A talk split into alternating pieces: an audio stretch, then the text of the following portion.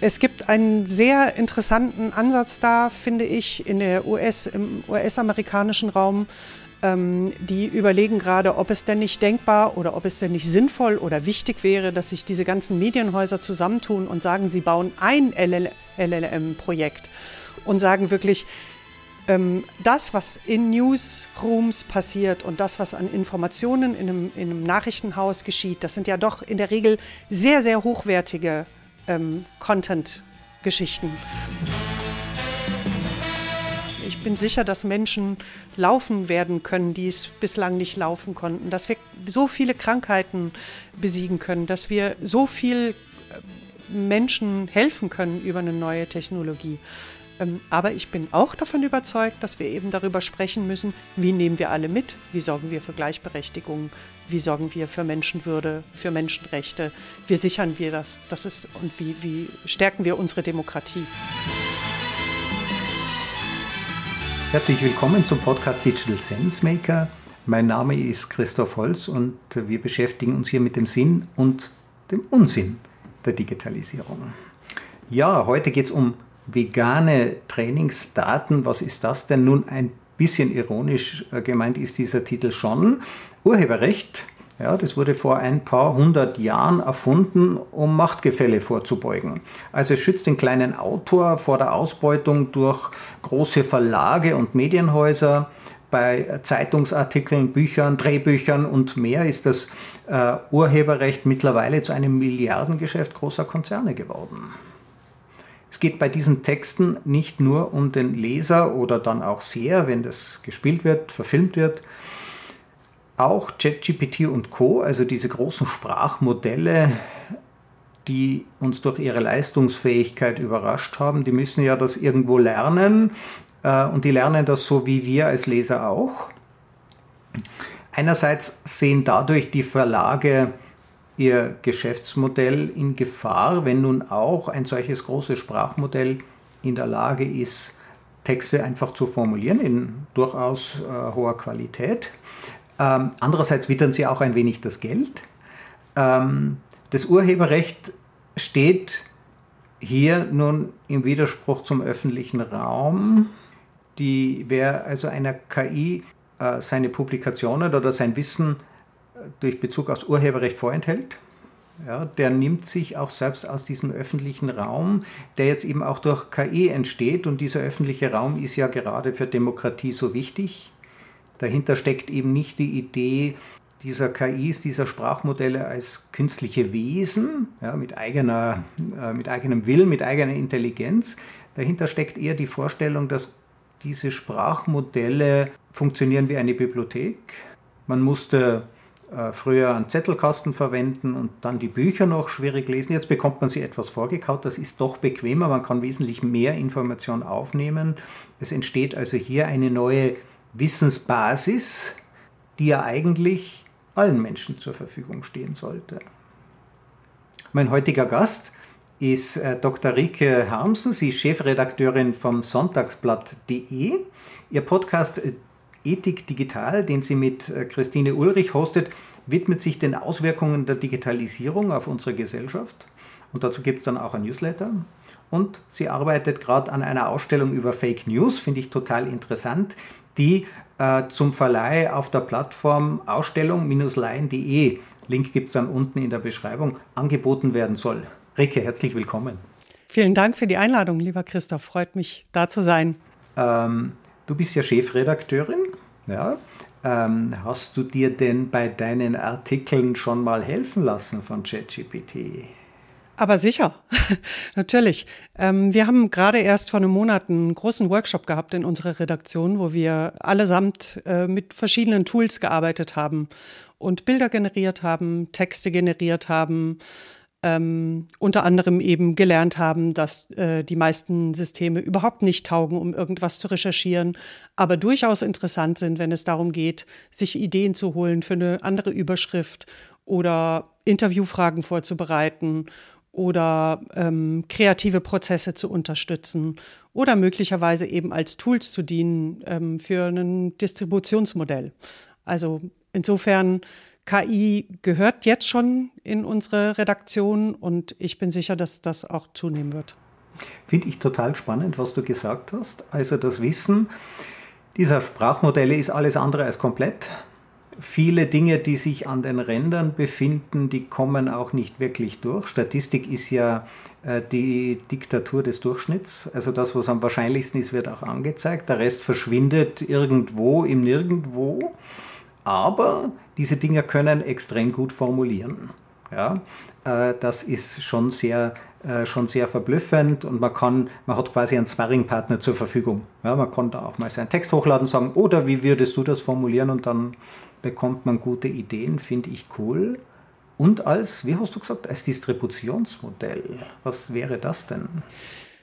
Ähm, also das, was wir derzeit ganz stark in der Redaktion prüfen, sind ganz andere Funktionen und Aufgaben eigentlich von KI. Also da geht es wirklich viel stärker darum, äh, Produktionsabläufe zu verbessern oder eben ähm, beispielsweise automatisiert einen Newsletter zu erstellen oder was ja schon in vielen Redaktionen geschieht, dass man automatisiert über Daten ich sage jetzt mal, in der Sportredaktion es die klassischen Sportdaten aufbereitet, ja, aber ähm, es gibt eben große Nachrichtenhäuser, die bauen wirklich einfach schon ganze Abläufe. Und ich glaube ehrlich gesagt, dass das auch die Bereiche sein werden, wo KI im Medienbereich ähm, ganz stark und sehr schnell Anwendung finden wird ähm, ich denke, das, wo ähm, die Menschen einfach nach wie vor sehr, sehr viel besser sind, ist wirklich diese Quellenrecherche und den, der Umgang damit. Also, und das sind wirklich ich glaube, man hat sehr schnell gelernt im Medienbereich, dass es einfach Tools sind. Ähm, es sind Werkzeuge, die wir gut verwenden können und die wir auch einsetzen sollten, um die Dinge zu verbessern. Ähm, eben gerade auch, um große Datenmengen zu prüfen. Äh, klar. Aber ja. Ähm, ja. Äh, also ich, ähm, äh, ich recherchiere ja auch viel mit ChatGPT und ich recherchiere das, äh, was als Allgemeinwissen heute verfügbar ist. Wenn es von ChatGPT gekannt wird, kann ich mit hoher Wahrscheinlichkeit davon ausgehen, dass Menschen das auch schon können. Ja, also ich kann mir quasi so einen Überblick über den aktuellen Stand äh, des Wissens verschaffen. Ähm, in die Zukunft blicken kann ChatGPT nicht. Das kann auch nicht argumentieren. Daran wird jetzt gerade gearbeitet, Schlüsse ziehen. Das ist noch sehr, sehr weit weg und das wäre dann auch richtige Intelligenz. Jetzt sind es einfach statistische Systeme, aber diese Arbeitsabläufe, ich kenne das jetzt schon länger, die Sportabteilung, äh, da kommen die Daten rein, wer hat gegen wen, mit welcher, äh, äh, um welche Uhrzeit, welche Tore geschossen und wie ist das Spiel ausgegangen, daraus dann einen vernünftigen Text zu konstruieren, das geht sogar relativ lange schon. Äh, und mittlerweile kann man eben sich einen Teaser generieren lassen aus einem Artikel. Ja, man kann einen Newsletter-Beitrag machen, also all das, was eh schon mühsam ist und was eigentlich eine Verschwendung menschlicher Fähigkeiten darstellt. Ja, also auch, wo wir es ganz konkret sehr häufig verwenden, sind natürlich Interviews, also automatische Transkriptionen, dann natürlich den Text nochmal redigieren, aber ähm, das sind Schritte, für die man früher Stunden, Tage gebraucht hatte. Wir hatten früher eine Sekretärin, die hat nur das gemacht, ähm, Interviews übertragen. Und warum sollte man nicht solche Technologien nutzen, um eben sehr viel schneller, sehr viel besser zu arbeiten. Es gibt ähm, äh, eigene Tools, die wirklich nur dafür gebaut wurden, dass die ähm, Interviewtexte nochmal verbessert werden. Das sind alles Sachen, die wir sehr gerne nutzen. Mhm. Ähm, also die Qualität steigt im Grunde ja. genommen durch diese Arbeit. Ähm, gehen da Arbeitsplätze verloren oder wird die Arbeit endlich überschaubar im täglichen Datenwahnsinn? Ich glaube, das ist eine der Fehlannahmen oder der großen Ängste, die man wirklich schnell wegwischen kann. Ich, ich bin der Ansicht, dass mit jeder Technologie eigentlich die Welt nur noch komplexer wurde und es noch mehr Arbeit gab und nicht weniger. ähm, also es kommen viele Dinge, werden erleichtert, fallen weg, aber dafür kommen andere Dinge an die Stelle. Oder die Geschwindigkeit erhöht sich oder die Erwartungen verändern sich oder die Produkte ähm, verändern sich oder eben äh, die Bedürfnisse der Menschen, äh, die ja auch zum Teil an die Technologie gekoppelt sind. Also wir erwarten ja eigentlich, dass wir passgenaue Antworten bekommen inzwischen. Wenn wir das nicht bekommen, und zwar auch als Zeitung, nicht nur bei der Google-Suche, ähm, dann sind wir enttäuscht. Also das heißt, eine Zeitung oder ein Magazin, ein Online-Magazin muss heute eigentlich sehr genau darauf schauen, was, was braucht denn der User und muss sehr spezielle Antworten finden. Und so verändert sich das einfach. Also deswegen glaube ich, ähm, helfen uns die Tools tatsächlich im großen, im weiten Sinne ähm, auch stärker an diese Bedürfnisse dran zu kommen und auch besser zu helfen, besser zu unterstützen. Wenn man, wenn man ChatGPT verwendet, das schreibt ja noch, während man oben schon liest. Ich stelle mir das in Zukunft so vor, da ist dann die Selfie-Kamera, die läuft dann mit und nicht nur ich lese ChatGPT, sondern auch ChatGPT liest mich. Ja, ähm, und sieht, ich hänge an Fremdwörtern oder ich springe über bestimmte Absätze drüber. ChatGPT lernt langsam, was ich schon weiß und am Ende kriege ich den nächsten Absatz bereits so generiert, dass er genau zu meinen Erwartungen passt. Und vielleicht Stunden später blicke ich auf, es ist dunkel draußen, ja, wo ist die Zeit geblieben? Ich hatte das perfekte Erlebnis, ich habe genau die Information bekommen, die ich noch nicht hatte. Ja, Information ist ja immer die Neuigkeit. Alles, was ich schon kenne, ist ja gar keine Information. Also, das ist genau der Punkt, der mich sehr bewegt gerade, ist diese Frage nach Informationen ähm, und die Frage nach den Quellen. Ähm, ich glaube, wir werden eben geflutet von Informationen und das wird eher noch zunehmen. Also man nehme nur die Wahlen, die bevorstehenden, die in so vielen Ländern jetzt sind. Äh, ich glaube, wir müssen da doch darauf achten, äh, welche Informationen wir bekommen, wo bekommen wir sie, was ist denn authentisch. Also diese Modelle sorgen ja dafür, dass wir die Quelle der Quelle der Quelle der Quelle nur noch als, als Antwort bekommen und ähm, wie sichern wir, dass es eben wirklich die Erstquelle ist? Also da gibt es ja im Journalismus inzwischen ähm, Möglichkeiten, dass man eben wirklich Bilder so kennzeichnet, dass man die Urheberschaft dieses Bildes ähm, tatsächlich kennt. Also BBC arbeitet damit beispielsweise gerade. Das finde ich einen sehr spannenden Ansatz, dass man sozusagen eben genau um dieses Thema Urheberschaft ähm, ähm, herum ein Netzwerk schafft oder ein System schafft, äh, dass jeder sich wirklich sofort überzeugen kann, okay, wo wurde denn das Bild, Bild am Anfang, wo kam das überhaupt her? und Kameras, die ja genau das Gleiche schon machen, also wo man sozusagen so einen Print drin hat, der eigentlich auch kaum noch ähm, ja, ja, getäuscht werden kann. Genau, das ist ein Wasserzeichen, das verteilt sich über so viele Bildpunkte. Beim Text wird es schwieriger. Ja, ja äh, den kann genau. man ja in anderen Worten formulieren. Da kommt aus meiner Sicht kurzer Sidestep. Das ist die eigentliche Bedeutung der Blockchain, das sind fälschungssichere Daten. Das heißt, ich tue meinen Ersttext publizieren auf einer Blockchain und ich kann dann immer sagen, schau mir auf der Blockchain nach, dieser Text ja, diese Idee, äh, wo findest du die? Und dann habe ich, das, äh, hab ich das Original. Ähm, das, denke ich, ist ausgesprochen wichtig. Jetzt andererseits äh, diese Systeme, die jetzt unglaublich viel Text äh, äh erzeugen, ähm, die haben das ja irgendwo gelernt. Ja, die haben vielleicht auch äh, sonntagsblatt.de ähm, eingelesen ja, verarbeitet, statistisch in seine statistischen Bestandteile zerlegt. Ähm, so wie ein Leser, ich mache das eigentlich auch, ja, mein Gehirn funktioniert nicht wesentlich anders. Darf ChatGPT das? Ja, da sind wir mitten in der Diskussion um die Urheberrechte. Ähm, die New York Times hat ja gerade äh, geklagt gegen Microsoft und OpenAI weil sie eben sagen, das kann nicht sein, dass unser Wissen in einem System landet und dort verschwindet und benutzt und verwendet wird und wir profitieren nicht davon. Ähm, es geht da einmal um diese geistige Schaffenskraft sozusagen, die da drin steckt, aber natürlich eben auch um Monetarisierungsmodelle. Ein ganz anderes System fährt ja der Axel Springer Verlag. Die gehen eine Partnerschaft ein mit OpenAI, machen genau das Gleiche, verkaufen im Prinzip ihren Content.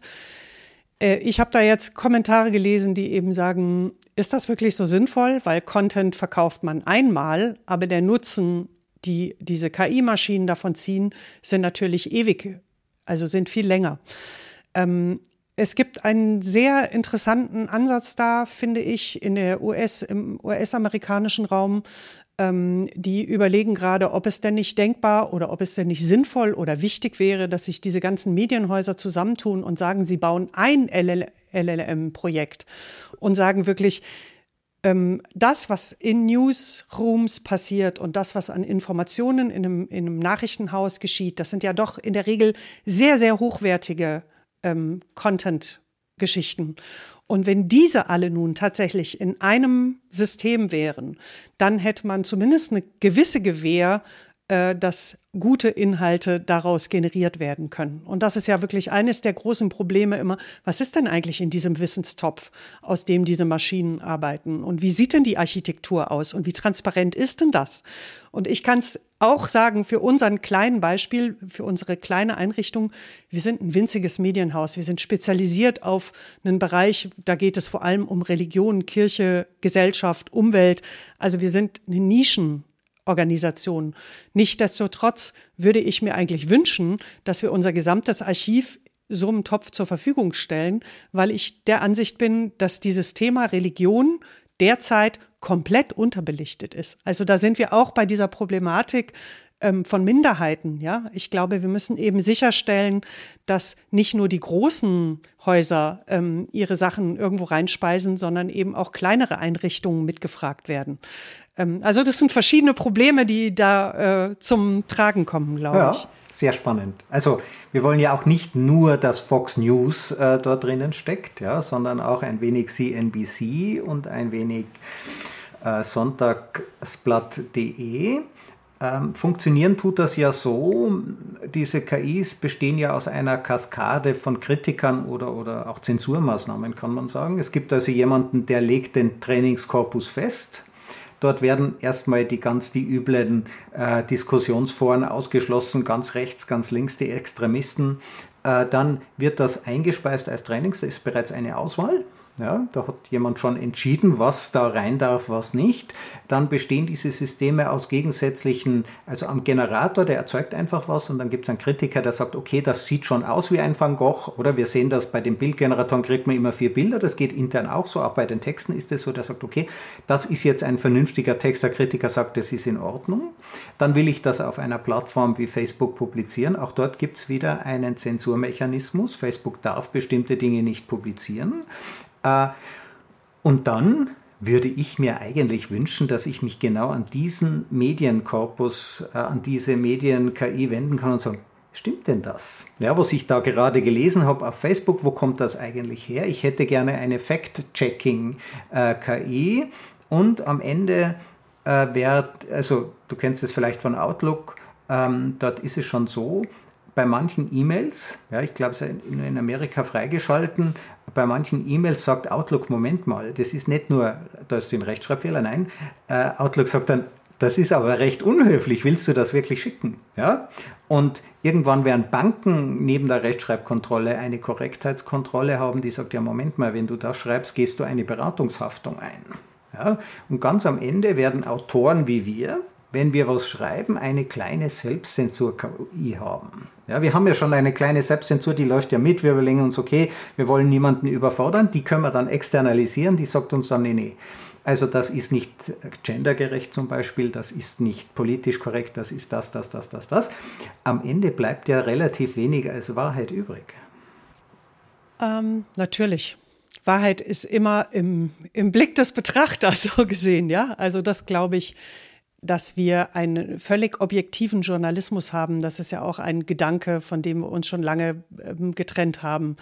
Aber nichtdestotrotz ähm, ist zumindest ja der Anspruch des Journalismus, ähm, faktengetreu zu sein, möglichst verschiedene Stimmen zu sammeln, eine hohe Professionalität in der Produktion etc. zu haben. Ja, und das sind, glaube ich, schon Sachen. Natürlich kann man die unterstützen.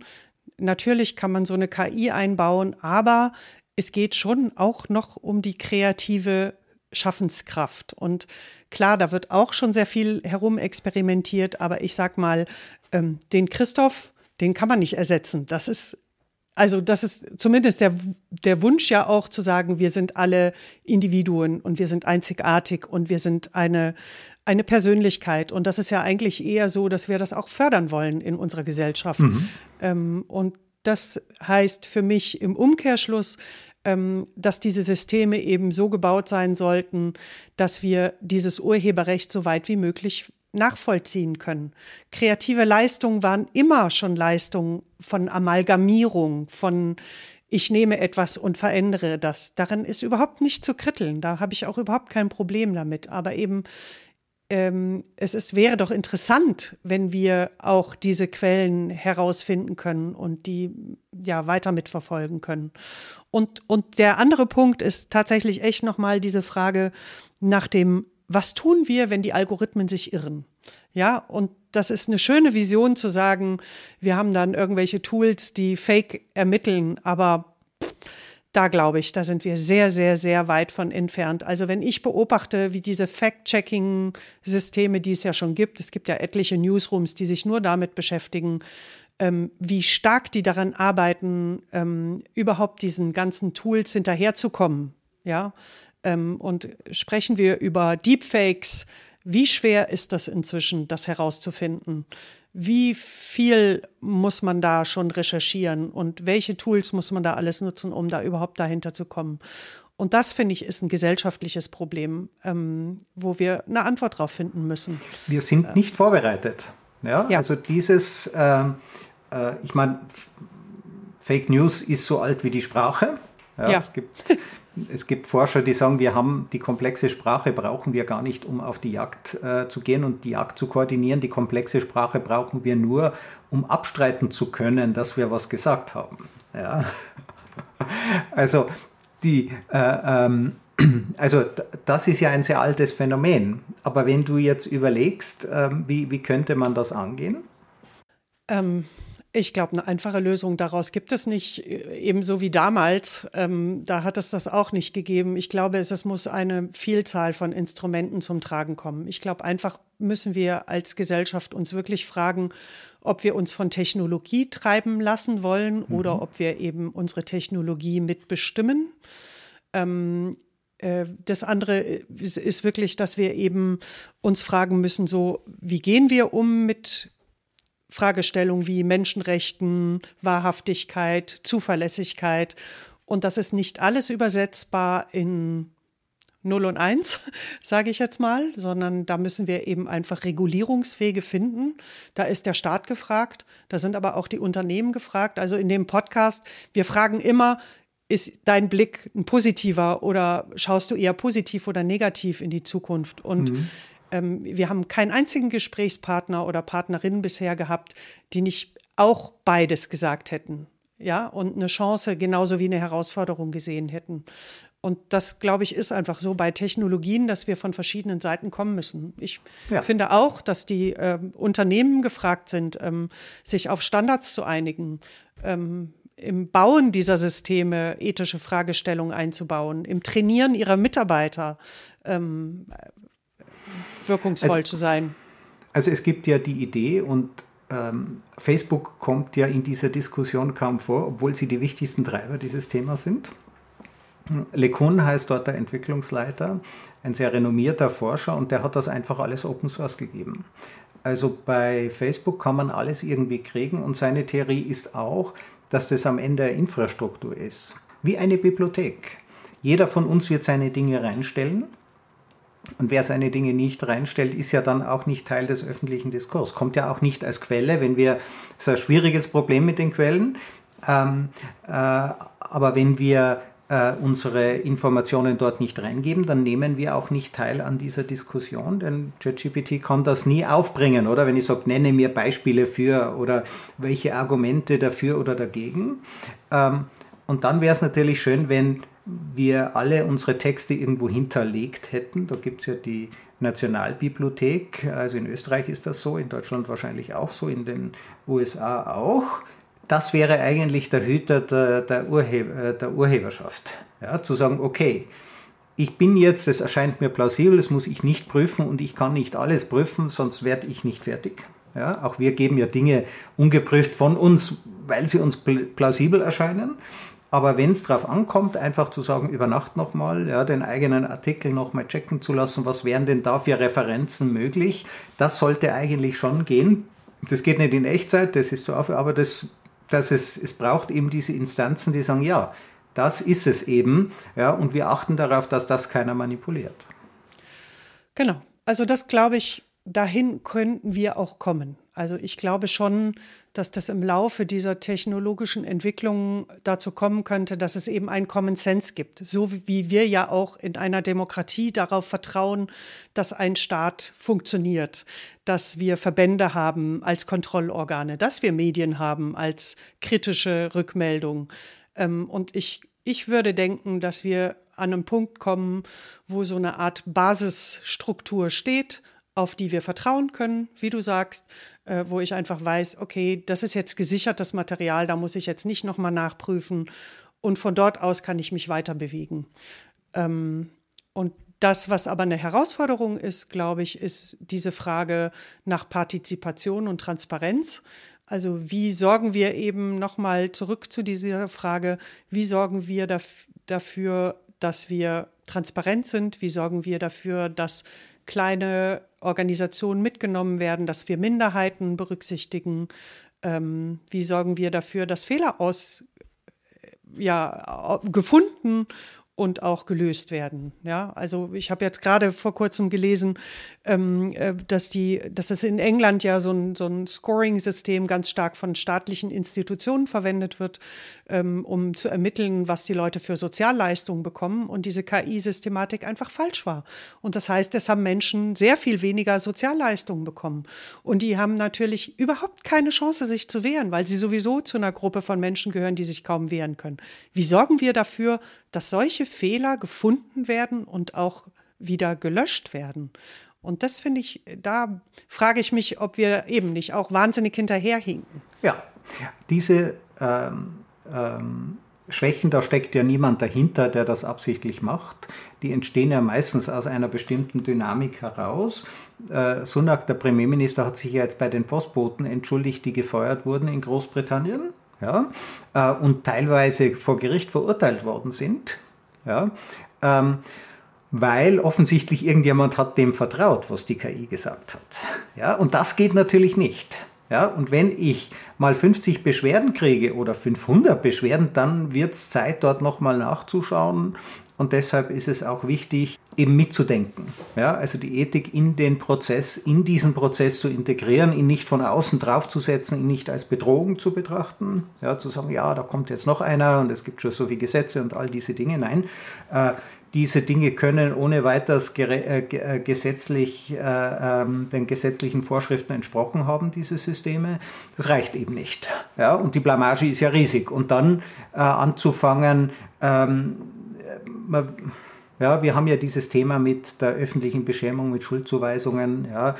Wenn man sich vor Schuldzuweisungen fürchtet, dann ist man aber eher versucht, wieder was unter die Decke zu kehren. Ja, also kann man schon vorstellen, welche Dynamiken da in diesen Softwarehäusern dann am Werk sind, die sagen, ja, da will uns die Konkurrenz irgendwie rein oder irgendwas. Ja, also da sollten wir auch entspannter. Ja, also dieses Shaming, das immer passiert, oder?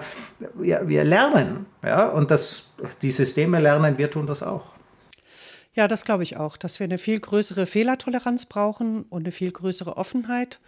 Ähm, und ja, agil bleiben und freundlich bleiben dem System ja. gegenüber, ja? Also da. Ja. Äh, genau, genau, genau. Das ist äh, das Geheimnis der Zivilisation ist, dass wir freundlich miteinander sind. Ja, ja äh, äh, Rike, das ist ja jetzt ein sehr äh, aktuelles Thema, ja, äh, Ethik. Ähm, aber du bist, bist du ursprünglich Journalistin oder wo kommst, wie bist du in das Ganze reingerutscht? Ich bin, ähm, ich habe sehr viel verschiedene Dinge gemacht. Ich habe angefangen mit der verlagskaufmännischen Ausbildung beim Springer Verlag, also wissenschaftlichen Verlag, habe dann geswitcht und habe Kunstgeschichte studiert ähm, und Theaterwissenschaft und Medien, auch damals schon, und Pädagogik und bin dann in den Journalismus gegangen, habe ein Volontariat gemacht und bin über viele Umwege eben dort gelandet, wo ich jetzt gelandet bin. Also ähm, habe den Wandel der Medienwelt eigentlich immer beobachten können. Aber auch das ist nichts Neues. Also da bin ich auch ganz entspannt. Medien waren immer im Wandel. Und vielleicht ähm, schaut man häufig da so drauf, weil sie eben so nah an technologischen Veränderungen auch dran waren. Also, und ich glaube, ähm, jedes Medienunternehmen heutzutage muss ein Technologieunternehmen sein, weil Kommunikation so viel mit Technologie zu tun hat. Ähm, und das, glaube ich, ist, macht es auch spannend, weil es sich immer wieder verändert. Mhm. Und das war auch so der Trigger für mich, für dieses Thema, ähm, diesen Podcast zu machen. Äh, meine Kollegin ist eben ähm, im ethischen, also die promoviert gerade zum ethischen Thema in Medienethik. Und wir haben einfach gemeinsam gedacht, ähm, genau diesen Punkt, wie kriegen wir dieses schwierige Thema ein bisschen besser erklärt? Wie können wir Menschen mitnehmen, ähm, auch vielleicht ein bisschen über die Ängste hinausgehen und Dinge erklären und ähm, ja, wie können wir den Menschen Orientierung geben in dieser Welt, weil wir den Eindruck hatten eben, das alles kommt so wahnsinnig schnell und geht so schnell, dass viele Menschen empfinden das wirklich wie so eine Tsunamiwelle, die über sie abrollt. Und äh, was machen die Menschen, wenn sie Angst haben? Sie weichen zurück, sie rennen davon ähm, oder sie blockieren. Und ähm, die Idee ist einfach auch der Sache so ein bisschen die, die Angst zu nehmen. Und ähm, wir haben eben deswegen sehr, sehr unterschiedliche Menschen eingeladen, von Politik über Kultur, über Wissenschaft, über Informatik. Ähm, also uns geht es wirklich darum, dieses Thema digitale Ethik von vielen verschiedenen Aspekten her zu beleuchten und ähm, dem ja, viele Perspektiven zu geben. Ja, Ethik ist ja viel zu wichtig, um sie den Ethikern zu überlassen. Ja, das ist eigentlich eine, so wie kritisches Denken, eine Kulturtechnik. Was, also mich würde tatsächlich auch interessieren, was hat dich motiviert dazu, das zu machen? Also ist das das Ähnliche oder sind wir beide so Generalisten oder wie würdest du dich da sehen? Ja, was ist das? Äh, also viele Jahre als Unternehmer habe ich mich mit der Machbarkeit, was kann ich tun, beschäftigt. Und man fragt sich dann immer auch, was soll ich tun? Ja? Ähm, und da geht es einerseits natürlich, möchte man Peinlichkeiten vermeiden und dergleichen, aber ähm, als IT-Nerd sind wir ja, von belächelten Außenseiter zu den Gestaltern der Zukunft geworden, ohne auf diese Verantwortung vorbereitet zu sein. Und 2014 kam plötzlich unsere wunderbare Branche in Defensive, 14, 15, mit dem Aufkommen erster kurativer KI-Systeme. Also das war fünf, sechs Jahre nach dem iPhone, das war fünf, sechs Jahre, sieben, acht Jahre nach Facebook. Dann kamen diese selbstlernenden Algorithmen, die plötzlich Suchtverhalten erzeugt haben, die plötzlich Selbstmanipulation, das ist ja, man manipuliert sich ja anhand seiner eigenen Vorurteile, bilden sich diese Filterblasen und ich war ganz geschockt, dass unsere wunderbare Technik so in Verruf gerät und ich habe wirklich meine Ehrenämter aufgegeben, meine Firmen verkauft und bin Wanderprediger geworden. Ich verkünde jetzt die Frohbotschaft der Digitalisierung. Okay. Das war echt deine Motivation. Ja. Ja, das wollte ich wirklich. Ich wollte es echt.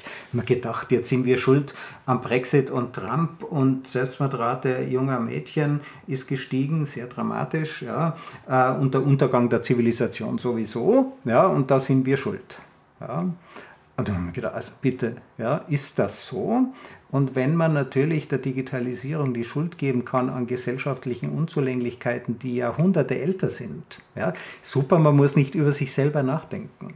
Ja, ist alles gut. Ja. Aber wir haben sehr viel Angst erzeugt äh, im Vorfeld, äh, 13, 14, 15, und wir sind verantwortlich für den Populismus. Denn diese Angst, das menschliche Gehirn ist ja deshalb so groß, damit die ganzen Ängste und Sorgen Platz haben. Ja, das ist ja der Grund. Ja. Und, äh, und wir haben den Menschen Angst gemacht und dann richtet sich plötzlich die Angst gegen die Migration. Ja, das war nicht unsere beste Stunde. Hm. Und diesmal müssen wir das vermeiden. Ich habe das so schön gefunden, wie du gesagt hast, Arbeit ähm, äh, es werden Tätigkeiten übernommen, aber wir haben so einen Fachkräftemangel und alles das, das dauert viel zu lange, ja, bis das dahin kommt. Äh, was mich aber noch bei dir interessieren würde, du bist Generalistin, ja, also du hast viele Themen äh, bei sonntagsblatt.de äh, von Umwelt, wie du gesagt hast, von Spiritualität, von Kirche. Ähm, die ähm, wie bleibst du am Ball dieser neuen Techniken? Also erstmal bin ich ein neugieriger Mensch und ich probiere einfach Dinge gern aus. Ich glaube, das ist wirklich eine Eigenschaft und eine Haltung. Also meine Wahrnehmung ist auch immer, Digitalisierung hat überhaupt nichts mit Alter zu tun, sondern erstmal mit einer Offenheit und mit einem Interesse und mit einer Neugierde, Dinge auszuprobieren und sich ranzutasten. Äh, das ist wie, wenn ich in ein anderes Land reise, gehe ich jetzt in ein Hotel und komme da nicht raus oder gehe nur zum Strand und wieder zurück oder laufe ich mal zu Fuß irgendwie in die Hauptstadt oder in die nächste Stadt. Ähm, also erstmal glaube ich, ist das eine DNA ähm, und ja. Die Neugierde. Äh, und was mhm. tue ich? Was tue ich? Wahnsinnig viel lesen natürlich. Also querfeld ein, verschiedene Medien mit Menschen sprechen, mich unterhalten, wie mit dir. Ähm, auch deswegen mache ich diesen Podcast sehr gerne, weil man einfach unterschiedliche Sichtweisen und Erkenntnisse bekommt, ähm, Tagungen besuchen. Also ich glaube schon, als Journalist ist man in der Regel ähm, ja Konsument von News und von Informationen spielt eine wesentliche Rolle und das mache ich sehr gerne und sehr viel und auch in meiner Freizeit und ja, das interessiert mich einfach auch und mich interessiert es, wohin unsere Gesellschaft geht. Mich, ich will wissen, wohin bewegen wir uns? Und was ich eingangs gesagt habe, wir lassen uns von der Technologie treiben. Ich finde, das sollte es nicht sein, sondern wir sollten eben aktiv mit dieser Technologie umgehen. Und es gibt so großartige Dinge, die wir jetzt machen können. Ich bin sicher, dass Menschen laufen werden können, die es bislang nicht laufen konnten, dass wir so viele Krankheiten besiegen können, dass wir so viel äh, Menschen helfen können über eine neue Technologie. Ähm, aber ich bin auch davon überzeugt, dass wir eben darüber sprechen müssen, wie nehmen wir alle mit, wie sorgen wir für Gleichberechtigung, wie sorgen wir für Menschenwürde, für Menschenrechte, wie sichern wir das, das ist und wie, wie stärken wir unsere Demokratie. Ähm, ich glaube, das muss auch direkt mit eingebaut sein. Ja, also die Gleichheit aller Menschen, da sind sich nicht alle einig. Ja, unsere äh, großen Weltreligionen haben uns das in die Wiege gelegt. Ja, das ist ja eine außergewöhnliche Leistung, dass insbesondere im Christentum es eben keine Klassen gibt. Ja, äh, man wird nackt geboren und man geht auch nackt wieder zurück. Ja, die, wir sind also alle gleich. Das ist eine außergewöhnliche, ist, äh, wenn man sich das nochmal überlegt, wie revolutionär diese Idee ist, äh, die wir heute eigentlich für gegeben annehmen ja, äh, dass wir das geschafft haben. Ja, auch ich denke mal immer, äh, was die Gleichberechtigung auch zwischen Mann und Frau betrifft, man versucht immer aus der Geschichte was herauszukonstruieren, dass es da mal Matriarchate gegeben brauchen wir gar nicht. Das ist so eine hohe Kulturleistung, ja, dass wir das geschafft haben. Ja, dass das einfach unser Grundprinzip ist, die, die Würde des Menschen, äh, alle haben die gleiche Würde und das ist ganz wichtig, das unterzubringen. Natürlich ist es wichtig, dass wir Geduld haben mit diesen Systemen. Ja, die sind am Anfang ungerecht. Wir dürfen ihnen eben auch nicht alles glauben. Ja. So ist es. Ja. Ja, also was mir auch sehr gut gefällt, du gehst furchtlos an diese Themen heran. Ja, du scheinst dich nicht beeindrucken zu lassen äh, von irgendwelcher Technik, du probierst das einfach aus. Ich glaube tatsächlich, das muss man. Und äh, was soll schon passieren? Also im Zweifelsfall gibt es ja Menschen wie dich, nämlich Informatiker, die mir dann irgendwie sagen, ja, was hast du da gemacht? Also äh, ja. Aber ja, ganz, nach, ganz nach Pippi Langstrumpf habe ich noch nie gemacht, kann ich bestimmt. Genau, genau so. Wie geht's ähm, jetzt weiter? Ich habe ja am Anfang schon äh, erzählt, dass du hast ja auch noch so Nebenprojekte, ja. Ähm, eine, eine äh, Ausstellung über Fake News. Kann man da mit Fake News basteln oder wie funktioniert das? Ja, ähm, das ist eigentlich so ein leidenschaftliches Projekt von mir. An die Idee hatte ich schon vor ein paar Jahren. Diese Ausstellungsplattform ist im Prinzip ein Start-up. Wir äh, produzieren und verleihen Ausstellungen. Wir haben inzwischen 15 mhm. von an der an der Reihe und die wir verleihen über alle möglichen Themen. Ähm, starke Frauen und Dietrich Bonhoeffer oder Klimagerechtigkeit. Und eben ein Projekt, mit dem wir uns jetzt in diesem Jahr beschäftigen, ist das Thema Fake News. Und der Trick an der ganzen Sache ist, es ist eben auch eine niederschwellige Ausstellung. Das heißt, sie eignet sich für Volkshochschulen, Schulen, Bildungseinrichtungen, kleinere Kommunen. Ähm, wir machen in der Regel Plakatausstellungen. Das heißt, man bekommt einen ganzen Set mit Postern, die man je nachdem, ob man 30, 100 oder 200 Quadratmeter aufhängen kann. Und auf diesen Plakaten sind immer QR-Codes. Das heißt, du hast nicht nur eine Ausstellung, die du siehst, sondern über die QR-Codes kommst du an digitale Inhalte. Und dort haben wir eben tatsächlich vor, mit Spielen zu arbeiten, mit kleinen interaktiven Elementen zu arbeiten. Also wo man eben zum Beispiel ein Deepfake, woran erkennst du ein Deepfake? und dann bekommst du die Auflösung. Oder ähm, dass du wirklich spielerisch im Prinzip informiert wirst darüber, was sind eigentlich Fake News, wie kann ich mich davor schützen, ähm, was für Möglichkeiten gibt es damit umzugehen, wenn ich mich für das Thema interessiere, wo kann ich weitergehen. Ähm, und der andere Vorteil dieser Ausstellung ist, ähm, unsere Ausstellungen sind immer so konzipiert, dass sie wachsen können. Und meine Vorstellung ist eben auch, dass wir die Entwicklung, die jetzt gerade stattfindet, aktuell begleiten. Also okay. das heißt, wir können die Ausstellung auch immer weiter anpassen und ergänzen. Ähm, also das sind so die drei Elemente, die in diesen Ausstellungen zum Tragen kommen. Es ist halt ein journalistisches Projekt. Ich komme aus dem Journalismus, aber letztendlich geht es darum, ähm, Dinge auch in der realen Welt zu zeigen, weil ganz häufig ist das ein Punkt, wo man besser ins Gespräch kommt ähm, und wo man gut Veranstaltungen andocken kann ähm, und äh, eben die Menschen zusammenrufen kann, um über ein Thema zu diskutieren. Ja, und ähm, das wissen wir von den anderen Ausstellungen, dass das sehr gut funktioniert. Also eben diese Rebellenausstellung, dann gibt's halt eine, die einen Vortrag hält über eine besonders wichtige Frau und dann gibt's noch ein extra Plakat zu einer wichtigen Frau aus dieser Stadt. Und Musik oder was auch immer. Also man kann ja dann mhm. verschiedene Veranstaltungspunkte da andocken.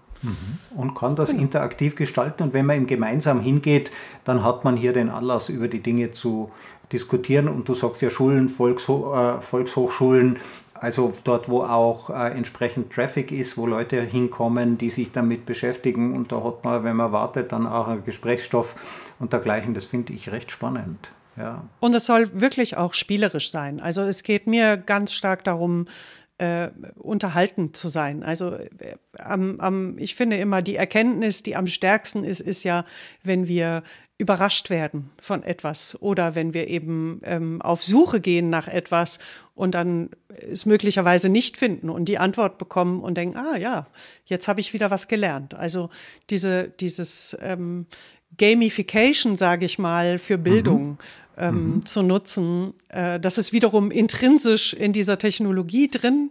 Und ich glaube, das könnte ganz spannend sein. Also eine Idee, die wir haben, ist, dass wir eben auch mit einem Avatar arbeiten, ah, ja. der vielleicht durch diese Ausstellung mitführt. Ähm, genau. Also da sind wir gerade dran. Ah, finde ich cool. Oder man könnte sich selber in Trump verwandeln. Ja, das wäre ja wahrscheinlich Oder sowas. spannend. Ja, wenn man genau. was spricht und dann kommt das, äh, er ist halt ein, tja, mit Fake News, keine Ahnung, warum mir der immer einfällt, aber das scheint so zu genau. sein. Wir werden ja sehen, was da Trump, noch alles. Was da noch alles kommt. Die ja. Trumpism-Maschine. Genau. Ja, ja, unglaublich. es ist wirklich unglaublich, was alles möglich ist. Ja. Und dahinter stecken doch immer Menschen. Und ich bedanke mich, Rike, für dieses sehr empathische Gespräch. Ja, wir haben äh, sehr viele äh, Themen äh, äh, besprochen, ganz am Ende Ausstellung. Ja, ganz ein haptisches, ganz ein konventionelles Thema, um was ganz Digitales rüberzubringen, gerade an, an, an Schüler. Äh, bei den Kindern ist das ja ausgesprochen wichtig. Aber unser Ausgangspunkt, das waren die, die Trainingsdaten. Wie geht es einem als Medium? Ja, nimmt man teil an diesem Raum? Nutzt man das aktiv, ja, um selber die Qualität der eigenen äh, Dinge zu verbessern? Das habe ich vorher noch nicht gehört. Äh, die, die, dieser positive Ansatz, das einfach äh, direkt zu integrieren und, und nicht eben äh, Konfrontation und Wettbewerb, sondern in dem Fall halt Kooperation und ich denke, das wird wohl die größte Herausforderung sein, alle mitzunehmen. Also äh, ähm, damit eben niemand einen Nachteil hat aus dem heraus. Ein unglaublich schwierig technisch zu lösendes Thema, ja, weil die äh, Diskriminierung des einen führt ja zur Bevorzugung anderer und wenn man das umdreht und will man, ja, also ein äh, eigener äh, Podcast. Ich bedanke mich jedenfalls für, dieses, für diese sehr empathischen Einblicke, Rike. Ich danke für die Einladung. Es hat viel Spaß gemacht und ich komme bestimmt auf dich zurück, um dich einzuladen.